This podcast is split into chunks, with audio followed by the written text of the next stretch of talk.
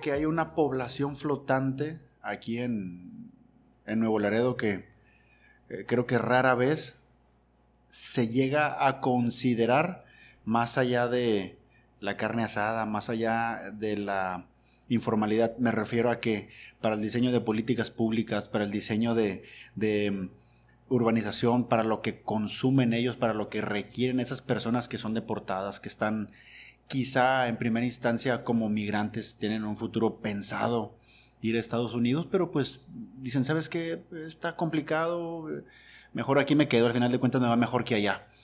Eh, toda esa población que siguen teniendo, decirlo de una forma suine, con un domicilio del centro de la República, del sureste de la República, pero tienen aquí viviendo años, entonces esa población es rara vez considerada, te digo, precisamente en el tema de infraestructura.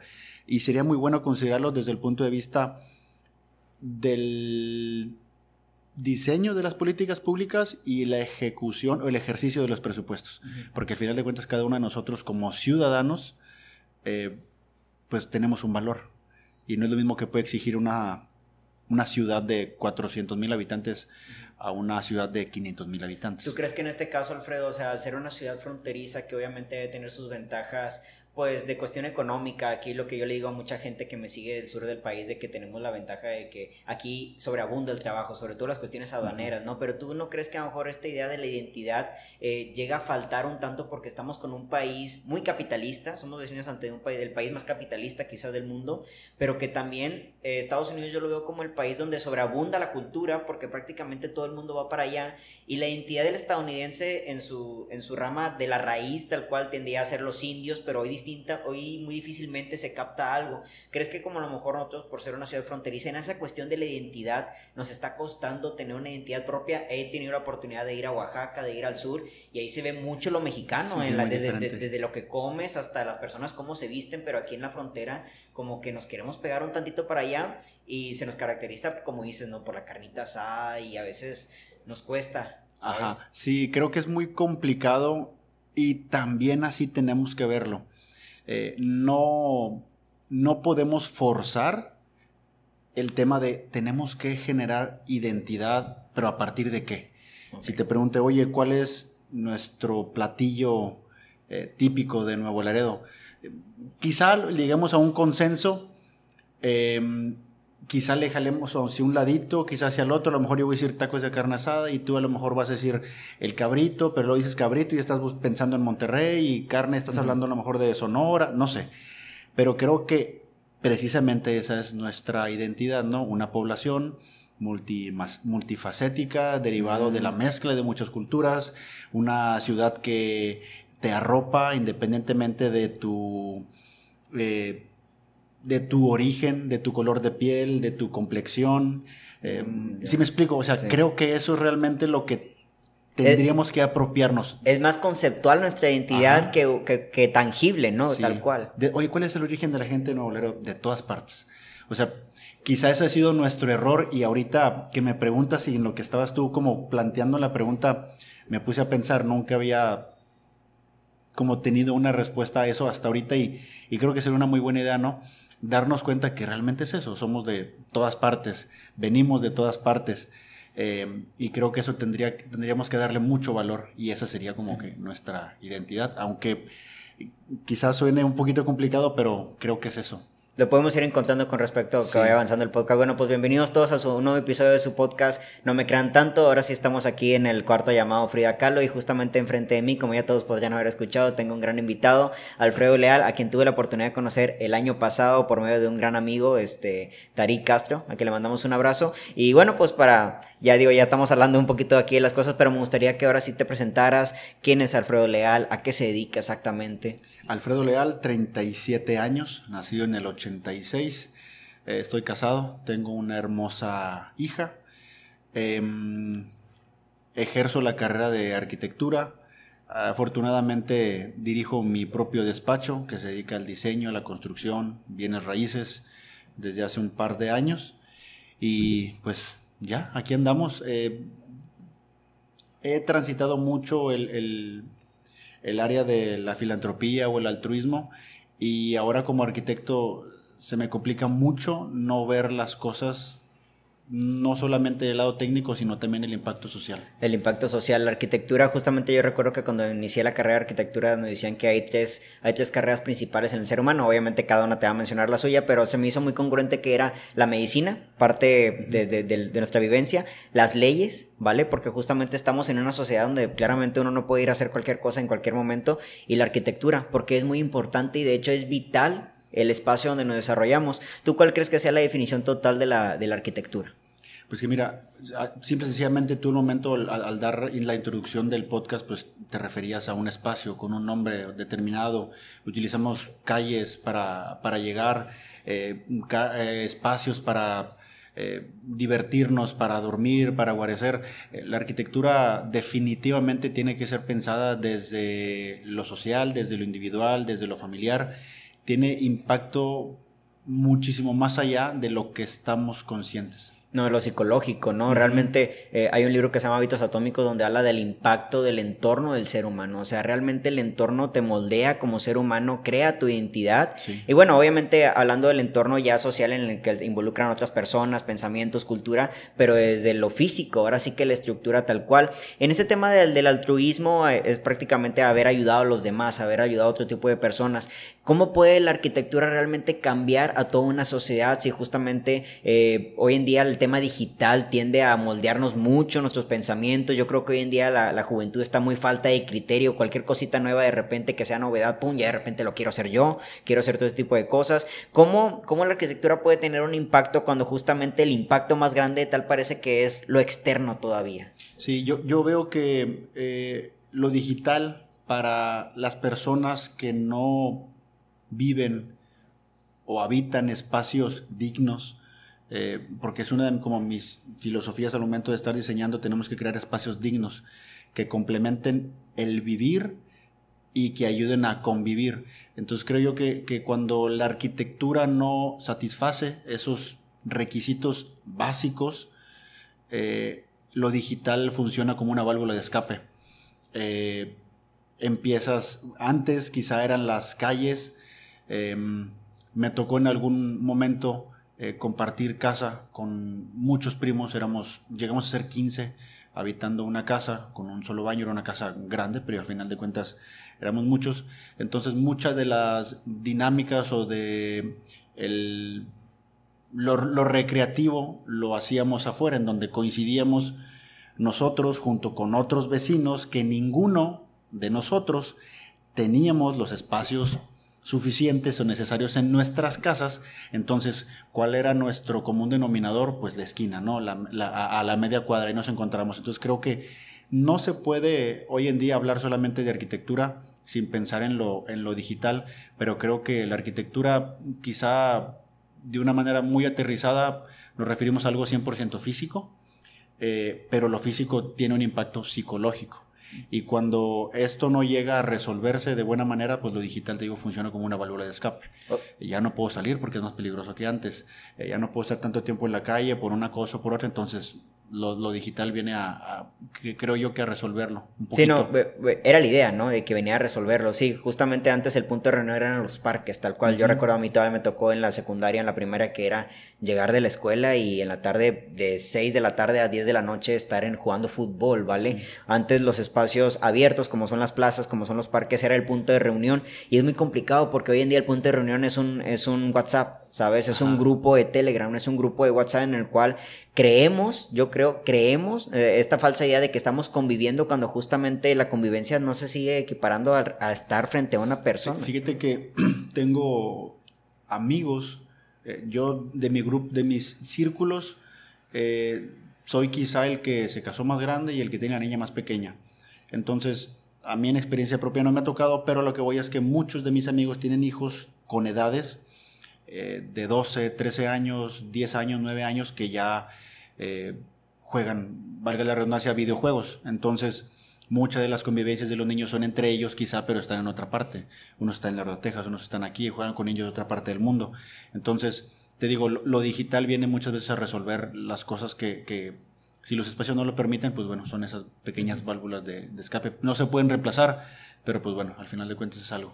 En esto de la arquitectura eh, yo he llegado a toparme mucho sobre los grandes famosos que tienen mansiones chingononas donde realmente no hay una conectividad entre las personas, ¿sabes? Eh, algo que aprendí en la arquitectura es no solo, no solo darle al espacio como al ser como individuo, em, desenvolverse en su trabajo, en su intimidad, sino que realmente poder conectar con las personas que también están dentro del mismo área arquitectónica, ¿no? En este caso, ¿cómo podría eh, la arquitectura también funcionar para que tú y yo, aunque estemos a kilómetros de distancia con el celular, la arquitectura nos puede llegar a, digo, las carreteras obviamente, pero en, en ámbitos de, de, negocios, tú me dices que has viajado, donde en Monterrey tenemos Intermex, un área que es para, para eventos sociales y todo eso, ¿cómo puede ayudar este tipo de cosas para reunir a la gente? ¿Sabes? Yo me doy cuenta que los espacios entre techos más altos, paredes más blancas y altas también, para que nos sigamos sintiendo humanos. Fíjate, eh, hay algo que vi en un arquitecto mexicano que en algún momento llegó a ser reconocido como uno de los arquitectos con más influencia en el extranjero, de arquitectos mexicanos, Michael Rotkin. Em, y él hablaba de cómo los espacios eh, que son utilizados como oficinas, cómo les puedes dar un sentido social. Quizá dotarlos y a de cierta manera forzar un poco más a los propietarios de esos edificios que inviertan un poquito más, pero que esos espacios después del horario de oficina se conviertan en espacios de encuentro. ¿sí? Eh, aquí también hay espacios, hablando específicamente de, de, Nuevo Laredo, y creo que en todo, el, en todo el país y en todo el mundo, hay espacios de gobierno que se utilizan de lunes a viernes, nada más de 8 a 3. Entonces, nada más una tercera parte de su tiempo eh, tienen uso y el resto del tiempo, o sea, quizás si los dotamos de un poquito más, sirvan para el fin de semana hacer otro tipo de cosas. No es necesario en comprar un gran espacio de tierra y meterle millones y millones de pesos cuando ya tienes, por ejemplo, no sé, 10, 15, 20, 30 centros de salud y cada uno de ellos tiene un patio o un estacionamiento que quizá en fuera de sus horarios pudiera funcionar como un espacio para que los niños aprendan a andar en bicicleta, en, patines. O sea, no sé, creo yo que a cada uno de los edificios se les puede dotar de, no una segunda personalidad, pero sí de una faceta después de las 3 de la tarde, después de las 6 de la tarde. Y serían esos espacios de encuentro que a veces necesitamos. Una segunda funcionalidad. Sí, exacto. Nosotros en el 2014 entregamos una obra, una cancha este, al poniente de la ciudad. Y nos acercamos con algunos funcionarios y les preguntamos que si nos darían la oportunidad de organizar una inauguración del espacio. Pero no solamente, no solamente queríamos entregar eh, quizá uniformes eh, o trofeos o balones a los equipos ganadores, sino que queríamos hacer un poco de trabajo social porque curiosamente los tres que estábamos como socios en ese proyecto teníamos cierto bagaje eh, en, la filantropía y se nos había ocurrido eh, buscar a la señora de ahí cerquita de la, de la cancha que le gusta la zumba, al señor que a lo mejor ya está jubilado pero que le gusta mucho el fútbol.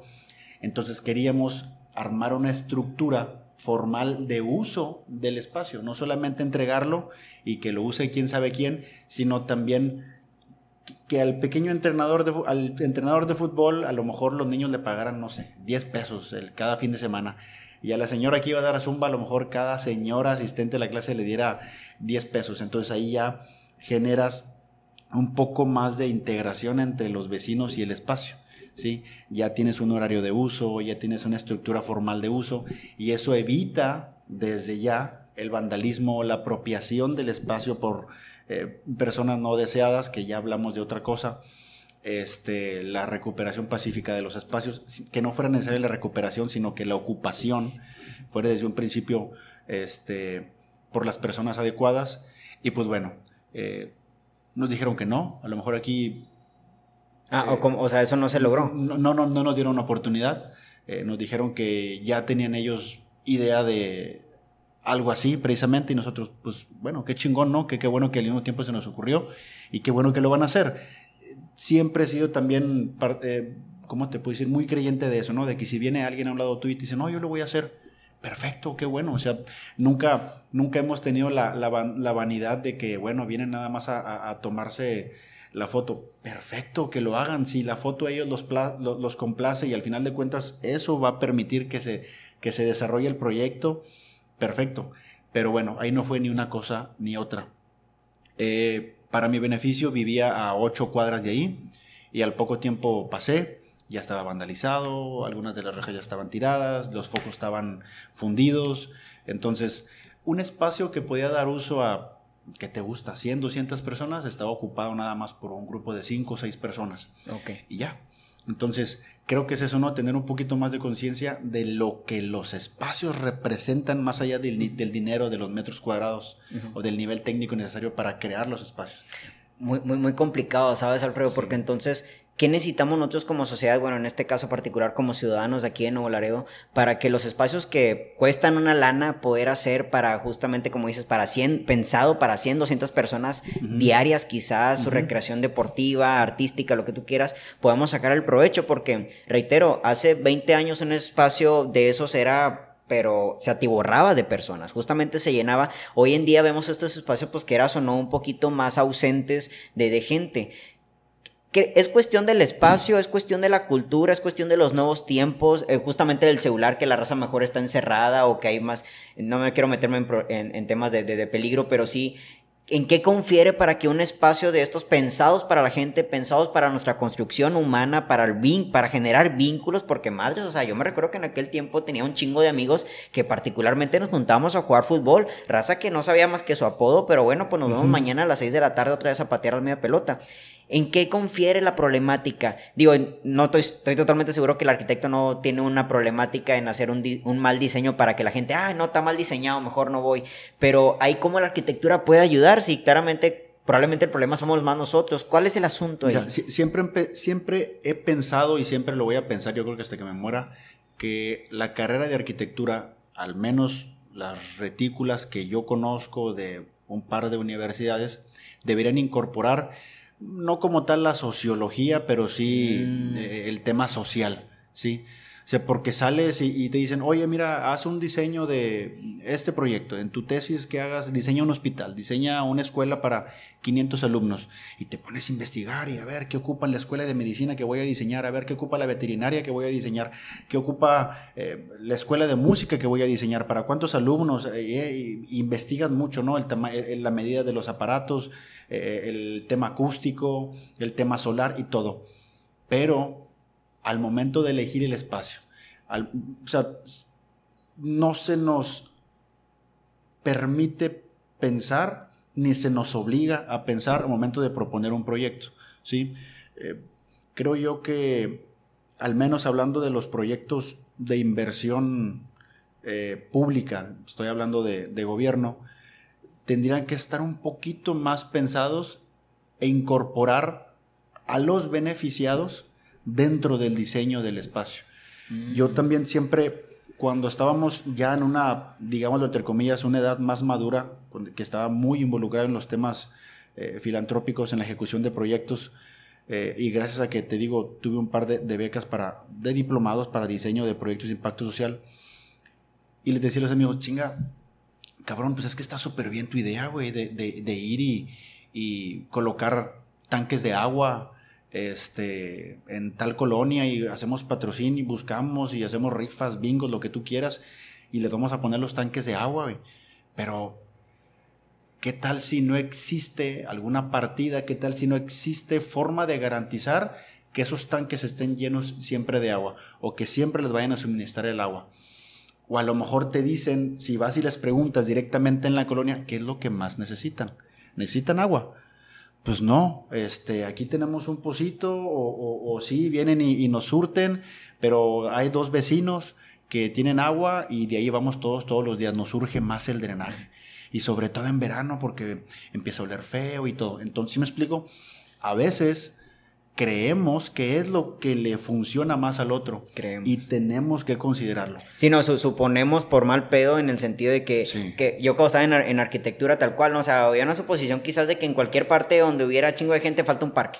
Ajá, no eh, siempre es así. Eh, no, siempre es así, ¿sabes? Y, y, faltan patinetas. Oye, ¿ya hiciste un estudio de que cuánta gente usa patineta en esta hay área? una frase, un libro, em, creo que se llama Enrique Díaz, el autor. El libro se llama El traslado. Es de puros temas sociales, tal cual. Y el traslado y en la portada tú vas a ver una maleta abierta con puras piedras. Creo que eh, más o menos se podrá entender hacia dónde voy. Y nos habla precisamente de cómo vamos viajando nosotros, vamos madurando y vamos avanzando, evolucionando a lo largo de nuestra vida, pero siempre tenemos prejuicios, siempre tenemos mm. prejuicios. Y creemos qué es lo que piensa la persona de enfrente, creemos qué es lo que sabe, creemos cuál es su criterio, creemos y creemos y creemos y suponemos y suponemos y suponemos. Y el libro pone muchas veces, en muchos párrafos, la palabra alteridad que yo no la conocía hasta leer ese libro.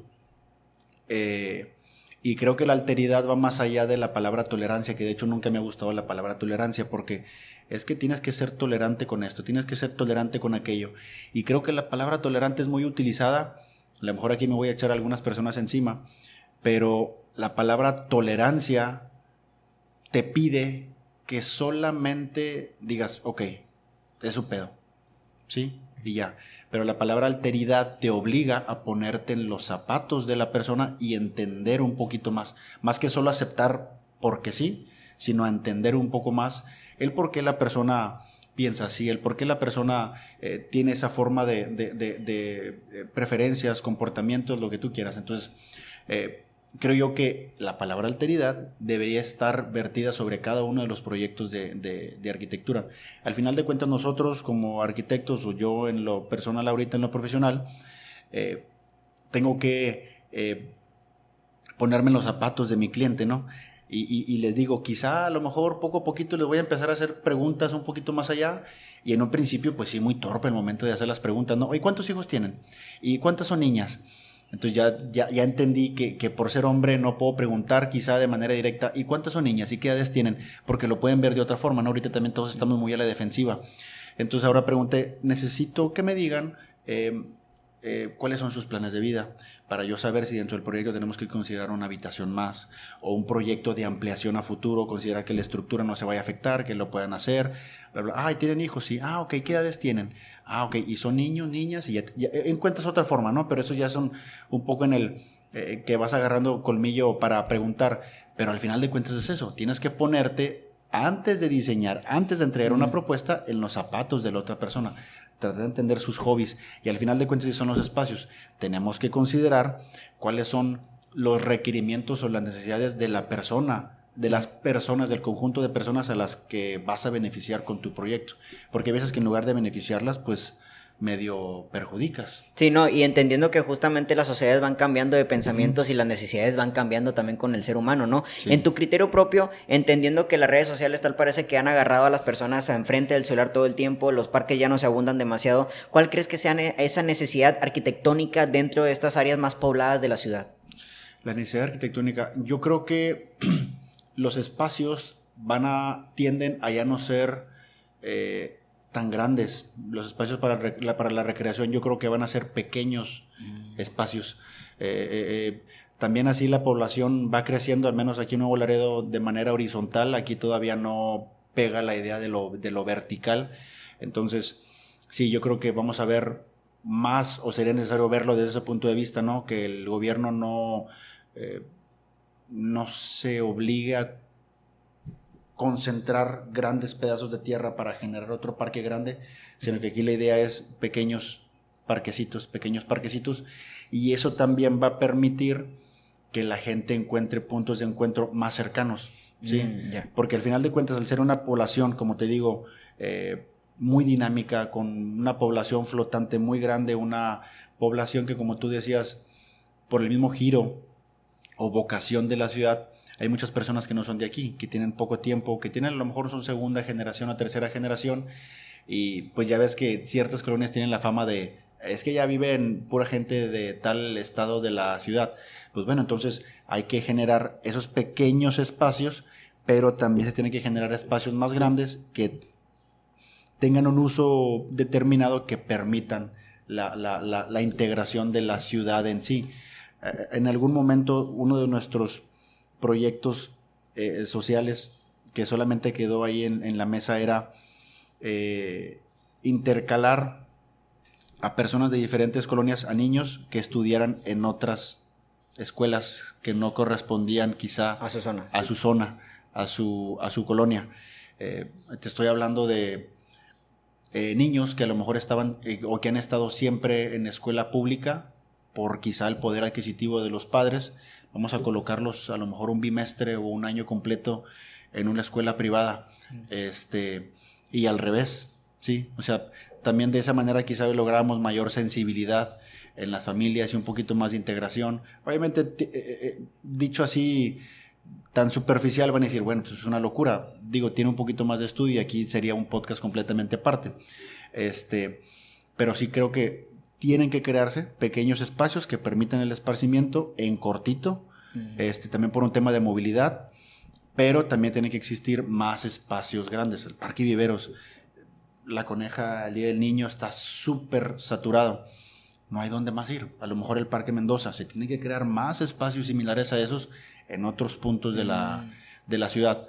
Pero como también son espacios que requieren mucho mantenimiento, pues bueno, es mejor darle mantenimiento a pequeños espacios y es más fácil generar la identidad, eh, el sentido de pertenencia a esos pequeños espacios, porque yo voy a decir, ¿sabes qué? Es que eh, a mí me toca ir o, quizá aquí tengo un, parque a, dos cuadras, tú sientes más cercanía, es más fácil que vayas, es más fácil que si ahí tú dotas esos espacios de quizá talleres de cultura, talleres de deporte, eh, que vayas a esos lugares que están mucho más cerca y que así ahí sea tu, tu, rutina y al final de cuentas va a tener espacios de encuentro.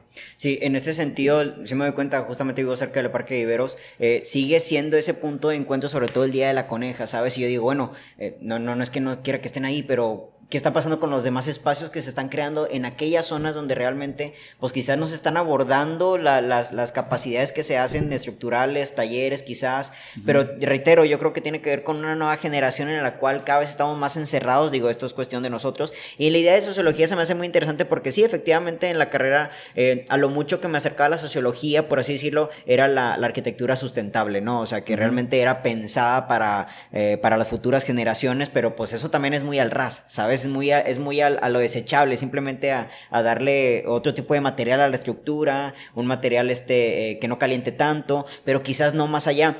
Me estabas comentando que trabajaste en Rotarac, ¿vale? Eh, no trabajé, fui parte de. es, algo sin fines de lucro y cero beneficio económico. ¿Cuál, era, cuál era el, punto de partida de Rotarac? El punto de partida de Rotarac es la filantropía y el liderazgo. Entonces, a través de las diferentes posiciones que podías ocupar, eh, te delegaban en algún momento la organización de un proyecto, entonces te ibas fogueando, eh, agarrabas tablas para hablar en público, para dirigir proyectos, para, digo, precisamente ser un poquito más organizado y estás hablando que son personas de 18 años a 30 años, era cuando yo, era cuando yo estaba, ¿no? Yo estuve de los 20 a los, a los 30, entonces teniendo esa edad, eh, que te toque dirigir un proyecto, tratar de investigar un poco, eh, sí te da, te forza precisamente a pensar. Me, estuviste comentando que estuviste en otras partes del mundo justamente gracias a Rotarac. ¿Era este movimiento? Son, viajes no de intercambio, son viajes de, bueno, sí, de intercambio eh, cultural, porque pues vas a otros países y es muy interesante cómo los clubes, cuando son anfitriones, dentro de, sus, de su itinerario de actividades, está la degustación quizá de las, sus comidas típicas, está la exposición de lo que es su cultura, eh, te llevan a también hacer alguna actividad altruista o filantrópica en, alguno, en alguna organización, pues obviamente de ahí, de esa ciudad, aprendes también y eso también te ayuda a entender un poco más. Ah, este, existe mucho la idea de que en Latinoamérica tal parece que es como un solo país, ¿no? Que tal, el, todos somos parte de una injusticia política, todos somos víctimas del, digo, víctimas, eh, mucha gente lo considera así, víctimas del, de, la, de la ignorancia que hay en los, en los grandes altos, en los altos poderes. Eh, ¿Tú qué miraste cuando llegaste a estar en otros países? Me dijiste que estabas en Brasil, digo, en comparación con lo que es México, ¿no? Para bien o para mal. Mira, eh pasé por las favelas mm. en el teleférico, por arriba nada más, no, no, eh, no nos dieron chance de ir y pues creo entender por qué. Este, y sí es increíble cómo eh, están las casas tan deterioradas, pero entre esos recovecos que te lo juro, parece un rompecabezas, este, veías camionetas eh, de modelos muy recientes, este, cómo, cómo era segregado ese espacio eh, de tal forma que pues también la policía tenía un cuerpo en especial para poder entrar a las favelas, o sea, eso obligaba también a una política de seguridad a ser diseñada de una manera diferente para poder tener injerencia en, temas, te digo, de seguridad. Eh, también tuve oportunidad de ir a, a, India, también es, es muy peculiar y muy diferente, y allá sí mucho más, me atreveré a decirlo, que aquí en México la brecha social es enorme. Eh, Económica. Sí, eh, sí, sí derivado precisamente de lo económico. Pasas por las avenidas principales en un taxi, ves los edificios altos, de vidrio, de cristal, de espejo. Das vuelta a la derecha, por así decirlo, te vas por la lateral, dos cuadras atrás, multifamiliares, casitas muy pequeñas, la informalidad, puestos ambulantes. Me tocó ver a una persona bañándose en la esquina de una calle. Obviamente, allá muchos los hombres utilizan falda, por decirlo de una forma, que tiene otro nombre, pero pues sí, echándose agua, bañándose en las esquinas, lavándose los dientes. Hay mucha, mucha informalidad. Este, y muy curioso también, caminé bastante, como nunca. Pasaba por las construcciones, el tema de seguridad industrial también de los trabajadores, armando fierro, colando concreto en guaraches o descalzos. Aquí en Nuevo Laredo no lo ves así. Sí, no, Los ves si acaso en tenis.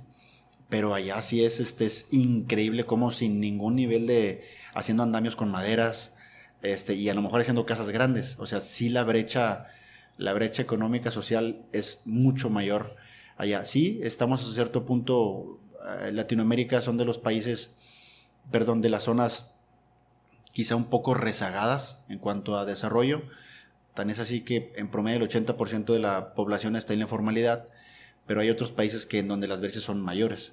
Ok.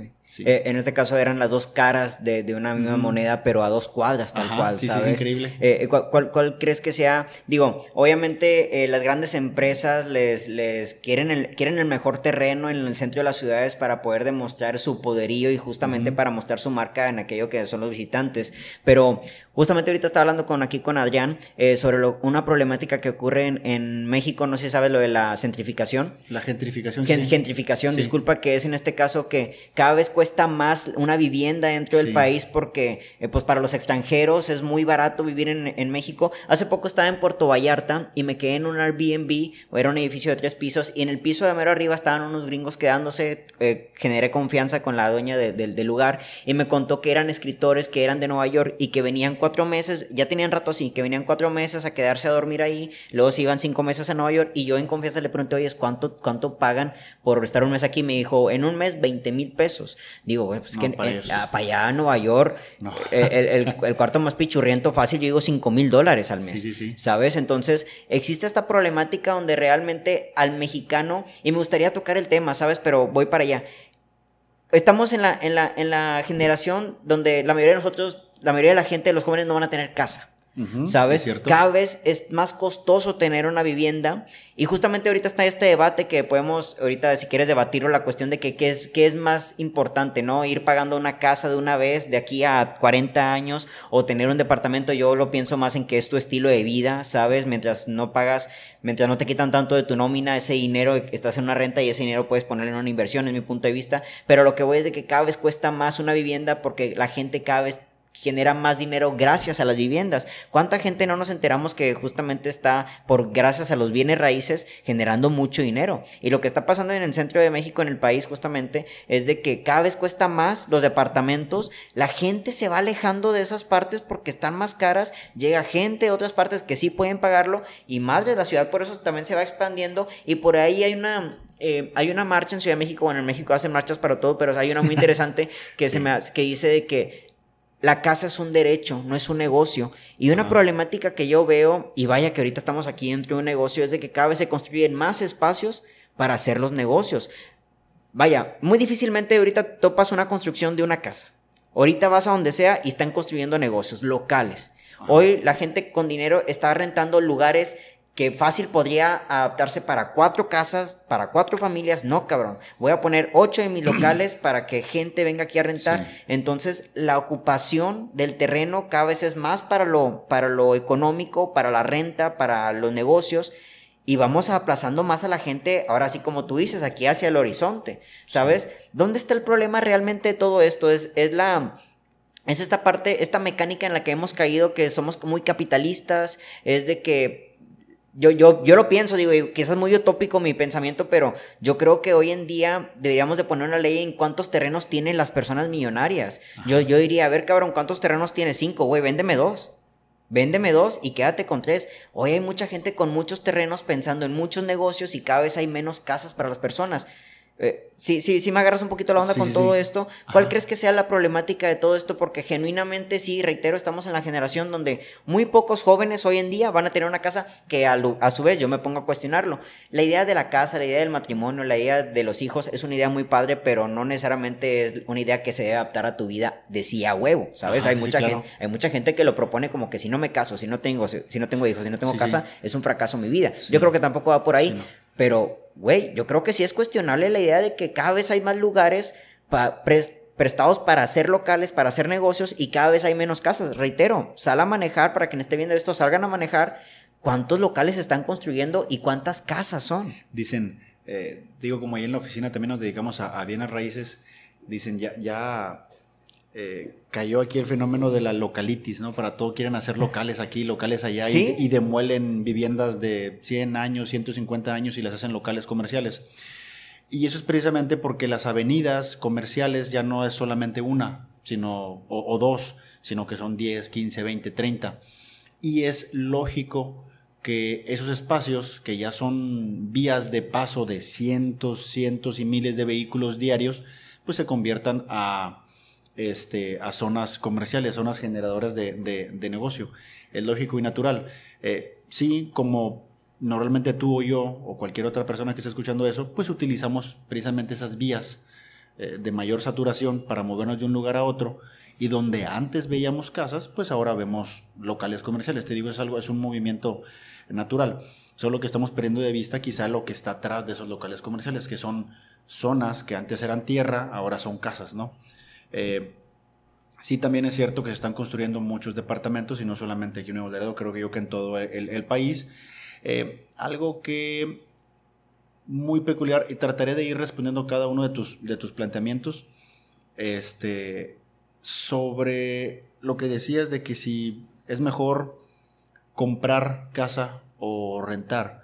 Eh, yo en mi, en mi caso preferiría comprar que rentar. Eh, la tierra está subiendo de una manera acelerada. Normalmente los incrementos que he visto en los últimos años superan, o sea, y los incrementos al valor de la tierra supera al incremento de la inflación. ¿sí? Hay que tener en cuenta que aquí en Nuevo Laredo pues llegó el consulado, llegó a romper el techo de los precios en esa zona residencial. Ahora están construyendo unos, están unos proyectos muy grandes en el bulevar que también con el simple periodicazo de que viene tal institución, viene tal edificio, ya empieza la especulación. Suben los precios de una manera desproporcionada y sin argumentos. Cuando la gente dice, a ver, espérate, espérate, o sea, no, no, como que está bien que le subas, pero no tanto. Regresan, pero no a donde estaban. Ya, se quedó un incremento. Después de seis meses, eso es lo que yo pronostico, en seis meses vamos a tener un segundo incremento y a finales de año el propio, pero un poco más este, de, lo, de lo normal. Entonces yo por eso veo que ahorita, al menos aquí en Nuevo Laredo, sería bueno comprar y quizá a lo mejor en cinco años puedes vender y te va a ir bastante bien. Eh, nosotros, como parte ahí de, la, de, los proyectos de la empresa, eh, estamos haciendo algo muy, muy parecido a esto, siguiendo obviamente el, el consejo y lo que vemos como como bueno.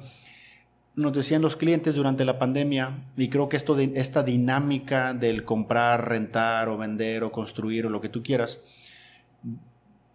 vino a ponerse sobre la mesa en muchas familias cuando antes lo natural era comprar nada más. A partir de la pandemia, oye, a ver, espérate, ¿compramos de verdad? Porque no sabemos qué va a pasar. Y muchos clientes, oye Alfredo, queremos vender nuestra casa, pero pues es que ya fui con otro asesor o fui con otros asesores o estoy escuchando que tengo que bajar de precio porque está bajando de precio todo. No es cierto. ¿Quién te dijo eso? No, pues tal y tal escuché y chequé. Eh, es, esa información es incorrecta. Las cosas no están bajando de precio porque este desacelere de la compra de propiedades no es producto de una crisis, es producto de una contingencia. Y lo que está pasando es que la gente está frenándose un poquito. Los que estaban a punto de firmar dicen, ¿sabes qué? Vamos a esperarnos. Y pues bueno, tenés así que duramos dos o tres años, ¿no? En, espera. Por eso ahorita ves tanta construcción, porque a ver, ya se, ya se calmó todo. Ahora sí, a recuperar el tiempo perdido. Entonces, lo que yo les digo, lo, lo que yo les decía a los clientes es, no, la gente no está comprando menos, está cambiando la forma de comprar. Ya. Entonces, tú tienes que encontrar en tu propiedad cuáles son las virtudes que antes pasabas por alto, pero que ahora son un beneficio. ¿Cómo? Sí, o sea, antes tú creías que la gente prefería tener concreto en el patio porque es mucha lata el jardín. Yo te digo, ¿sabes qué? Antes de que la pongas en renta o que la pongas en venta, eso que tenías pensado para cancelar el jardín, aguante tantito. Porque ahora la gente se da cuenta que, que está más tiempo en su casa por la mm. contingencia o por el tema digital que, estás, que, que dijiste hace un, hace un momento están más tiempo en casa, bueno, es que entonces ahora sí es necesario un jardín, ¿sí? Es que entonces ahora necesito que mi cocina tenga más contactos que antes porque ahí hago mi home office o, ahí llevo mis clases, ¿sí? O sea, las escuelas, la arquitectura tiene que estar pensada hacia la nueva forma de, de vivir, que se nos escapa mucho y se pasa por alto mucho porque todo este cambio de dinámica al interior de una casa pasó no en un poco a poco, sino que de repente, pum, de la noche a la mañana, ah, cabrón. O sea, hijo, eso acabo de. Qué, qué bien me caería un arbolito ahorita. Este, que, que, que, pues de perdió hacer, no sé, yo no hago yoga, digo, se va a volver muy mamador eso de que yoga o algo, no sé. Sí, sí, no, no, pero, eh, pero que, te interrumpa. Pero que te interrumpa, pero nos hemos dado cuenta de esta nueva generación que nuestra casa es nuestro nuevo parque. Claro. ¿Sabes? Sí, sí, Hoy en día, digo, eh, en la cuestión digital, o sea, realmente en la televisión ya tienes Netflix, tienes HBO, tienes todas las pinches películas del mundo, pero más allá de todo eso, yo creo que la pandemia nos enseñó a que, madres, este es el lugar donde vivo. Este también se puede encontrar, se puede decir que es el lugar donde trabajo. Hay mucha raza, hay muchas empresas que quitaron las oficinas, llegó la pandemia, dijeron, güey, ¿para qué estamos pagando una renta en una oficina?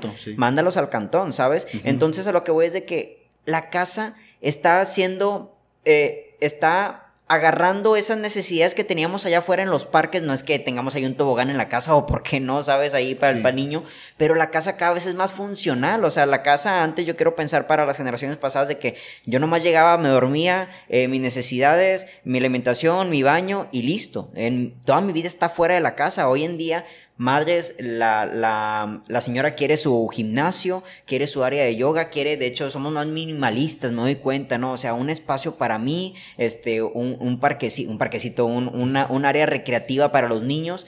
Yo creo que esto también es, digo, si vamos a buscar lo negativo de, de, que los lugares estos ya no están siendo tan concurridos por las personas, bueno, quizás en la arquitectura, en la casa, ahora sí el ser humano está conviviendo mejor con su entorno y ahí es donde dices, madres, como dices tú, espérate, voy a cambiar la dinámica porque ya cambió. O sea, realmente ahora sí quiero, quiero más pasto, quiero más áreas verdes. Sí, sí, sí. Va, hacia allá.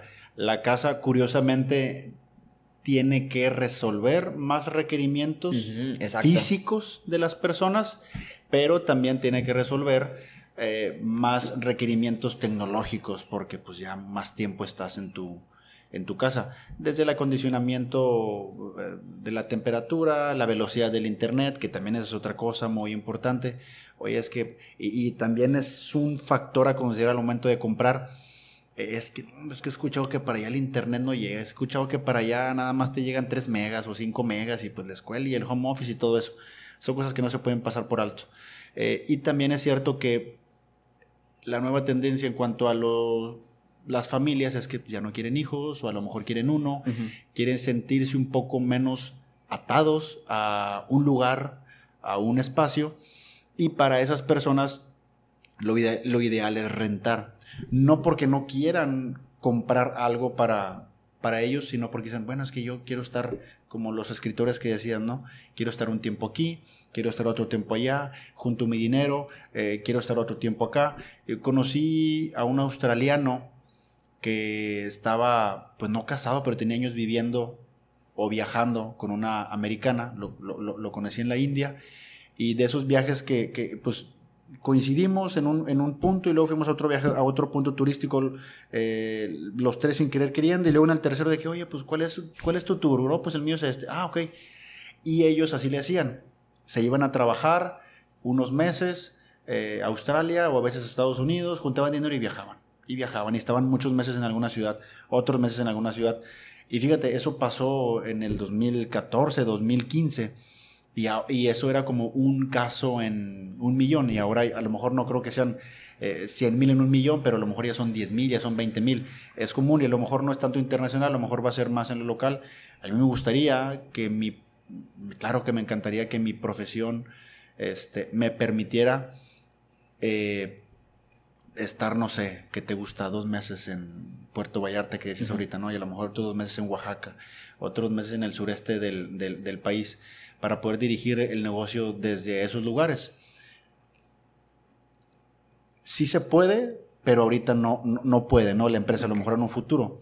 Eh, pero no, no pierdo de vista la idea de comprar, pensando en que en un futuro, pues con el crecimiento un poquito acelerado de las cosas, pues va a terminar retribuyéndome. Ante esta idea, antes pensábamos que entonces la arquitectura venía a construir edificios chingones, a lugares muy bonitos, muy este, visualmente muy atractivos. Pero a lo que estamos platicando me hace pensar que entonces la arquitectura en realidad va más enfocada cada vez más a la vivienda, porque es donde realmente las necesidades del ser humano van a estar más enfocadas ahí. No es que, no es que seamos seres humanos que cada vez salgamos menos, pero quizás cuando salgamos sea porque realmente vamos a tomar un viaje, pero no porque hay una necesidad allá afuera. De hecho, el rap y, y todo eso también ha venido que las cosas no las traigan a la casa, ¿sabes? Y desde ahí la arquitectura cada vez puede ser llegar a ser más humana, no sé cómo tú lo veas, no sé, no sé si tú, eh, si hablamos de 50 años, hacia dónde va encaminado, no la sociedad como tal, que lo podemos también cuestionar y puede ser para otro podcast, sino la arquitectura para la sociedad. Eh, cada día, desde hace muchísimos años existe la frase de que función antes de forma. Sí. Eh, yo soy muy creyente de, de eso. Sí, de vez en cuando proponemos eh, eh, viviendas vistosas, pero siempre partimos de lo que nos dicte la función. ¿sí? A lo mejor modificamos eh, de repente la ubicación de la sala un poquito, la jalamos un poquito más hacia enfrente para que en la forma nos dé algo más interesante. Pero siempre para nosotros es primero la función. Va a llegar un momento en donde la forma ya va ya a lo mejor ni siquiera va a existir la frase esa, ¿no? De que función y luego forma. Va a ser 99.99% función. Que funcione, que resuelva requerimientos, etcétera, etcétera. Porque la forma eh, va a pasar a segundo plano, te digo, porque ya todo van a ser desarrollos verticales. Eh, ya nuestro núcleo social van a ser los vecinos que viven abajo, los que viven arriba, los que viven a un lado. En la parte de arriba va a estar a lo mejor la alberca, el parque, en la parte de abajo el centro comercial, el supermercado, el spa, el gimnasio. Y, son esos pequeños núcleos habitacionales que hacia allá van. Y si volteas a ver las ciudades mucho más desarrolladas, Singapur, lo que tú quieras, Dubái, etcétera, etcétera, los edificios eh, tienen esa, e, e, esa, ese criterio para ser diseñados. Ok. Eh, Obviamente hay zonas donde realmente no tienen cerca al doctor, no tienen cerca a un podólogo, no tienen, y de hecho a veces ni siquiera existe la cultura de poder ir con un especialista en ciertas cosas. Ahí como la arquitectura puede ayudar a las zonas un poquito más afectadas económicamente, más marginadas. Ahí cómo puede ayudar, porque obviamente usted es bonito el tema, pues lo de los parques y todo eso suena muy bonito, muy romántico, pero hay problemas más de fondo. Hay cierta segregación. Eh, y tú como ciudadano te das cuenta y lo padeces. No quiere decir que lo sufres, lo padeces. Porque, porque a mí me cuesta media hora llegar a una especialidad, perdón, a un hospital con especialistas, cuando hay personas que les cuesta cinco minutos. ¿Sí? Porque yo tengo, porque a mí, y si ando en camión, me toca tardarme una hora y media a llegar a un dermatólogo para atender a mi hijo cuando hay personas que les toman cinco minutos en vehículo y ahí me tomo una hora y media. Digo que esto parte de las políticas públicas que muchas veces no, no, no, no, están bien, no están bien diseñadas, no están bien pensadas. Y me retuerce, diría un tío mío, me hierve el buche y me retiemble el píloro del coraje Muchas veces las personas que están del escritorio desde donde deben ser diseñadas las políticas públicas para atender mejor a los ciudadanos no tienen ni la mínima idea de lo que están haciendo. Están ahí como un premio por haber caminado un chingo en la campaña.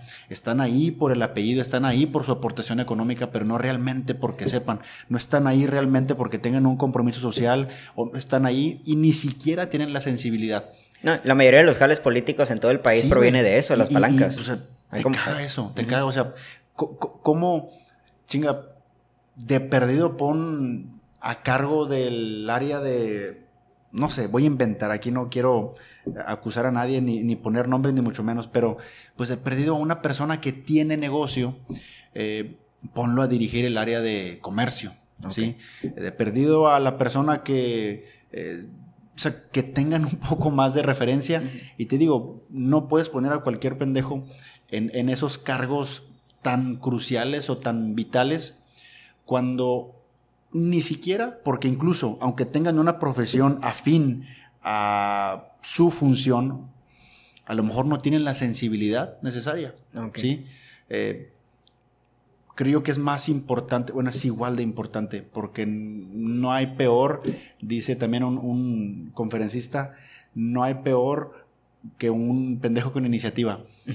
este, entonces se le van a ocurrir cada tontería con tal de gastar el dinero, con tal de salir en la foto, con tal de pues, nada más decir que están chambeando, pero chinga, güey no estás tomando en cuenta, oye, se me ocurre un núcleo médico, se me, ocurre, se me ocurre un centro médico en donde puedan llegar las personas y las personas puedan atender ahí tal y tal y tal y tal y un montón de especialidades. Pues sí, cabrón, pero lo estás queriendo poner donde están todos los demás. Ya entiendo. Están todo lo privado. No, sí, es que el turismo médico que viene la gente de Estados Unidos y el primer cuadro de la ciudad. Por eso, pero si esas personas tienen el dinero para pagar, pues no obligues a tus ciudadanos, que son los que están pagando impuestos, ¿sí? Para realmente para tu sueldo, con lo que te paseas y compras tus saquitos, pues, o sea, genera esos núcleos en las zonas donde hay más densidad de población. Es, también eso es una incongruencia. Porque donde menos gente hay, se te ocurren poner los centros más grandes para atender a más personas? Ahí no van. Híjole, da para muchos temas esto, la, realmente, ¿sabes? Yo me pongo a pensar en dos puntos. Eh, interesantes, ¿no? Primero, yo siento que existe la ventaja aquí en Nuevo existe entre comillas, de que estamos rodeados por un río y justamente Luis Donaldo Colosio hace que de un punto a otro puedas llegar fácilmente por esta vialidad. En una idea comparativa con Monterrey, con Ciudad de México, donde realmente no pasa eso y te metes en un bucle de dos, tres horas para poder llegar de un punto a otro, ¿no? Y un, número dos, la urbanización. Yo creo que yo soy muy partidario de que hay ciertas cosas que realmente no podemos empezar de cero porque ya están bien estipuladas, ya están bien marcadas y es muy cabrón, ¿sabes? Y justamente la urbanización, al menos aquí en la ciudad y en cualquier otra ciudad, es muy complicada. No podemos decirle a todos, a ver, sálganse la chingada, vamos a eh, reordenar la ciudad. Claramente no. Y entonces dices tú, justamente esta es la problemática, ¿ok? No podemos quitar a, a personas de un lugar, a cambiar lugares, pero sí podemos agregar ciertas áreas de, de, comportamientos de, interés eh, socioeconómico, de la medicina y todo eso. Pero claramente, si entonces la problemática está en que seguimos tomando decisiones, tal parece que para beneficiar a los de, de qué lado del río, o para este grupo de personas, exactamente cuáles son esas pequeñas propuestas pequeñas. O sea, ya ni siquiera me pongas un pinche hospital chingonón de aquel lado, pero esas propuestas pequeñas para realmente que la gente saque provecho de todo eso, ¿sabes? Porque reitero, si la ciudad está creciendo para qué lado, no crece para el sur difícilmente, está creciendo para qué lado, honestamente cuando vas hacia aquel lado lo que ves son negocios, no son restaurantes. Yo veo un gigante y cada vez le damos para allá y otro Esmar, ¿sabes? Pero hay otro hospital, hay este, otra, hay, hay parques, bueno, igual, reitero, otra vez la práctica de los parques ya no se están utilizando demasiado, ¿sabes? Es una problemática la urbanización y yo creo que esto es desde los principios. Hay ciudades que tal parece que desde un inicio alguien se paró y dijo, ¿saben qué? Vamos a pensarlo de una vez, cómo va a estar todo el rollo, porque si no lo no vamos a meter en un problema a futuro. Yo creo que aquí en Nuevo no se pensó eso, ¿sabes? se piensa cada tres años. Eh, ¿No, ¿No crees que eso sea un problema? ¿Sabes? Yo, yo siempre, yo siempre he visto la idea de, la, de que es muy poco el tiempo que le das a una persona. O sea, ni siquiera en 10 años una persona, un presidente va a venir a hacer un cambio así, pero al menos 10 años ya es un plan chingonón. Yo digo, igual sin poner nombres ni nada de eso, pero yo me doy cuenta que cuando viene un presidente cada tres años, híjole, cámbiale el color de nuestro partido a las cosas. Que gastan dinero en eso. Y se va, se va un dineral, se va un dineral, ¿sabes? Píntame las cosas. Reuniformas patrullas y cambias los colores de todo, o sea, es una mamada eso. sí, la verdad. Gastas mucho dinero en eso. Para que vean que mi partido es el que está aquí, ¿sabes? Eh, eh, es dinero del eradio, ¿no? Si mal no estoy. Entonces, en tres años es muy poco para que realmente, para que genuinamente vengan a arreglar un problema. Digo, se, arreglan ciertos problemas que igual también son necesarios, como los baches, como eh, cierta pavimentación de las calles, cuestiones eléctricas. Es, es tan poco el tiempo y es tan grande la vanidad.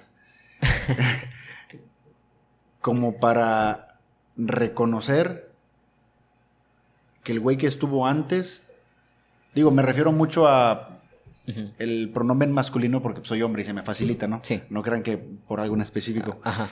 El güey que estuvo antes, pues chinga, güey, a lo mejor de las 10 pendejadas que hizo, dos estaban más o menos y una estaba muy bien. Retómala. ¿Por qué no la retomas? ¿Por qué empiezas de cero? ¿No crees que algo similar pasó con, por ejemplo, ahora sí directamente con el presidente de la República con el aeropuerto? ¿Sabes? después de todo, el tema del aeropuerto era de que estaba, si mal no estoy, un 10 eh, años llevaba el aeropuerto que, se estaba construyendo, de repente llegó el nuevo presidente y dijo, no, ni madre, voy a hacer yo el mío. Justamente eso fue lo que pasó y quedó una construcción muerta. Sí, claro. cual. Sí, sí, e, es eso, o sea, es un tema de, y él lo ganó, él lo tomó como una bandera, ¿no? Como también de que, ¿sabes qué? Cero, la, cero corrupción. Y qué bueno que era su... Eh, no quiero hablar de si lo está haciendo o no. Qué bueno que era su bandera y qué bueno que se lo toma tan a pecho. Pero sí, quizá eh, la cancelación de ese, de ese aeropuerto quizá no, no fue la decisión más, más acertada. A lo mejor ahí era revisar contratos, los precios, renegociarlos porque se puede. Sí, sí. Este, y pagarlo justo, ¿no? Sin pagar a sobreprecio. Eh, checar, a ver, cambio, este contrato no va para ti, no va para, para acá, porque tú, pues, como que te creaste dos años, un año antes, no tienes la experiencia.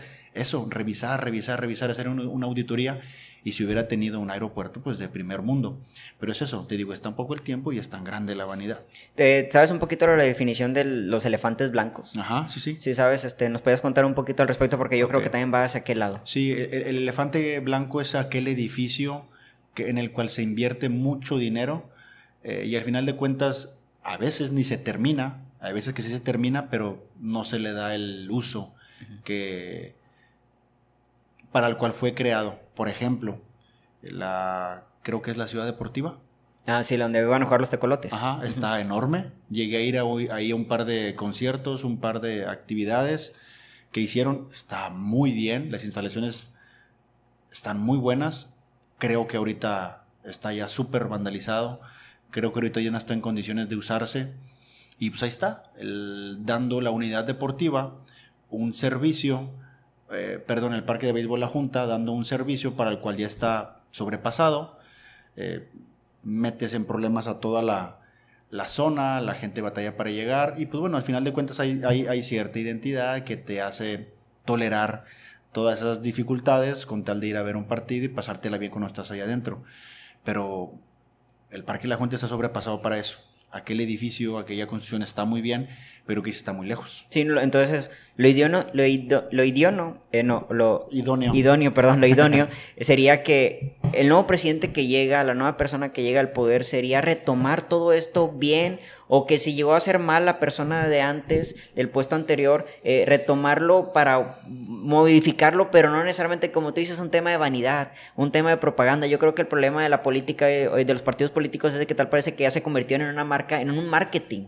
¿Sabes? Hoy en día es más un marketing que un bien social, ¿sabes? Curiosamente, ya no gana hoy día, bueno, no curiosamente, sino lamentablemente, ya no gana hoy día quien presente las, mejor, las mejores propuestas, sino quien tenga un mejor marketing. Sí. Y no me refiero a los colores más bonitos, no me refiero al... Totalmente de acuerdo. a la persona más agraciada físicamente, no porque eh, eh, el marketing no es eso y quien piense que eh, va a vender la marca que se vea más bonita se quedó con una idea del marketing muy anticuada.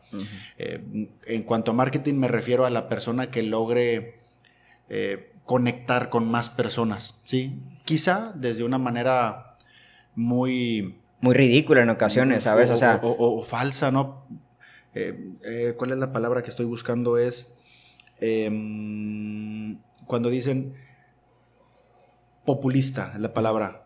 Populista no es lo mismo que en Estados Unidos porque ahí traían una, un video en donde Enrique Piña Nieto decía que estaba en contra del populismo y después sigue Barack Obama que dice que él es populista porque se preocupa por su pueblo. Pero la traducción no puede ser así de, de escueta, no es lo mismo, no puedes traducir populismo a populismo así nada más. Aquí en México el populismo es eh, promover eh, ideas eh, que sabes falsas entre personas que sabes ignorantes, muchas de las veces. Entonces, es eso, ¿no? Ahorita aquella persona que logre, que logre conectar con más personas de una manera populista es el que va a ganar. ok.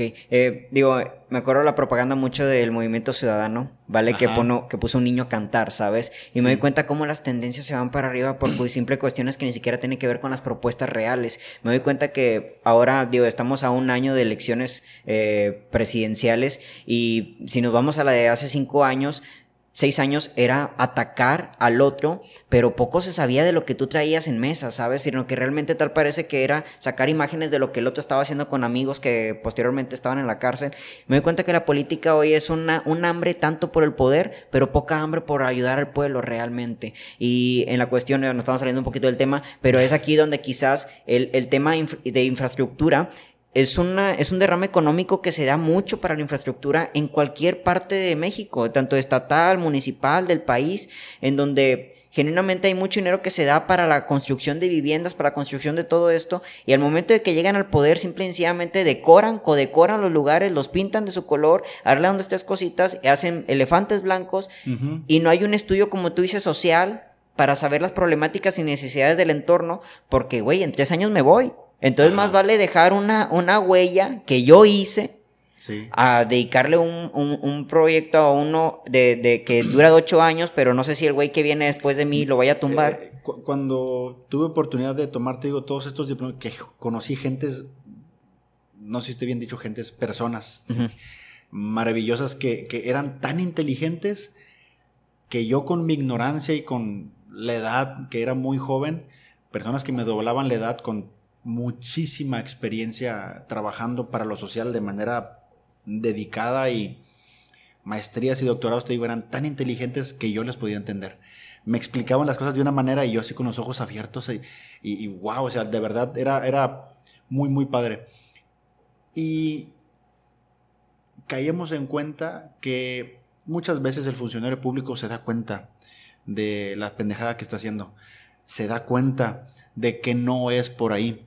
Se da cuenta eh, de que por dónde sí debería de ser. Pero como eso que se tiene que hacer es un trabajo en principio en papel, hay que investigar, hay que consultar. Como a eso no se le puede tomar fotos, no lo hacen. Exacto. Sí, entonces hágame un proyecto en calor. Oye, pues, ¿cómo que de un piso? Hazlo de dos pisos, güey. Pues es que no hay gente, o sea, va a estar siempre vacío, nada más se va a ocupar el. Tienes que tiene que ser dos pisos para que esté más alto que el otro que está a un lado. Porque el otro que está a un lado lo hizo fulanito de tal y pues y somos contes, le voy a dar en la madre. Oye, pero es que, y ponle más luces, güey, un chingo, de- pero es que no es más, ya por el cálculo de iluminación y todo, y, eh, ponle más luces, y ponle palmas, pero es que la palma no es un, o ponle, no sé, un chingado árbol japonés, pero es que el árbol japonés no es oriundo, no es este, eh, no es la palabra endémico de aquí de, de la región, se va a socar. Tú tráeme unos pinches árboles así, mamones, y vamos a ponerlos y, y ponemos ahí un oso panda. Pero es que el oso panda, ¿qué? No, pues para que sepan la gente que lo hicimos de Japón. O sea, son mamadas. O sea, muchas veces eh, Es más vistoso que es, funcional. es más vistoso, claro. Entonces, antes de presentar un proyecto se tiene que hacer una investigación, se tendría, es, el deber, es el deber ser. Pero como eso toma tiempo, y te digo, es tan poco el tiempo, pues mejor vamos a hacer algo que eh, pues más o menos jale, ¿no? Ya si después de cuatro o cinco años no jala, pues ya no es pedo mío. Sí, sería muy, muy- mucho, mu- mucho desgaste, mucho derrame económico el no pensar funcional y simplemente dedicarle a maquillar las cosas. Unas preguntas finales para acabar el podcast. Este, primero me gustaría, digo unas preguntas que a lo mejor están fuera del tema, pero primero me gustaría preguntarte hacia dónde crees que va la arquitectura. La arquitectura, Hablando de 50 años. uy, hablando de 50 años, yo creo que la- la- se va a democratizar de arquitectura. Eh, me refiero a que las personas van a tener acceso a buenas soluciones eh, de distribución de espacios sin el ojo clínico de un arquitecto como tal. Eh, así como hay sistemas de inteligencia artificial que te pueden hacer un texto de un tema en específico, van a existir eh, páginas web, aplicaciones, les vas a poner el ancho del terreno, por lo profundo del terreno, de cuántos niveles quieres tus, eh, de cuántos pisos quieres tu proyecto, qué áreas necesitas y te va a entregar el proyecto. Entonces yo creo que, que, el arquitecto eh, va a dejar de ser tan necesario este, como lo es hoy día. Eh, y hasta allá va. A democratizar la arquitectura me refiero a que pues, más personas van a tener acceso a eso, a ello, y que bueno, aunque yo me dedico a eso, qué bueno que personas que hoy día no nos contratan porque dicen, es que pagar a un arquitecto, pues no, mejor me voy nada más con el albañil.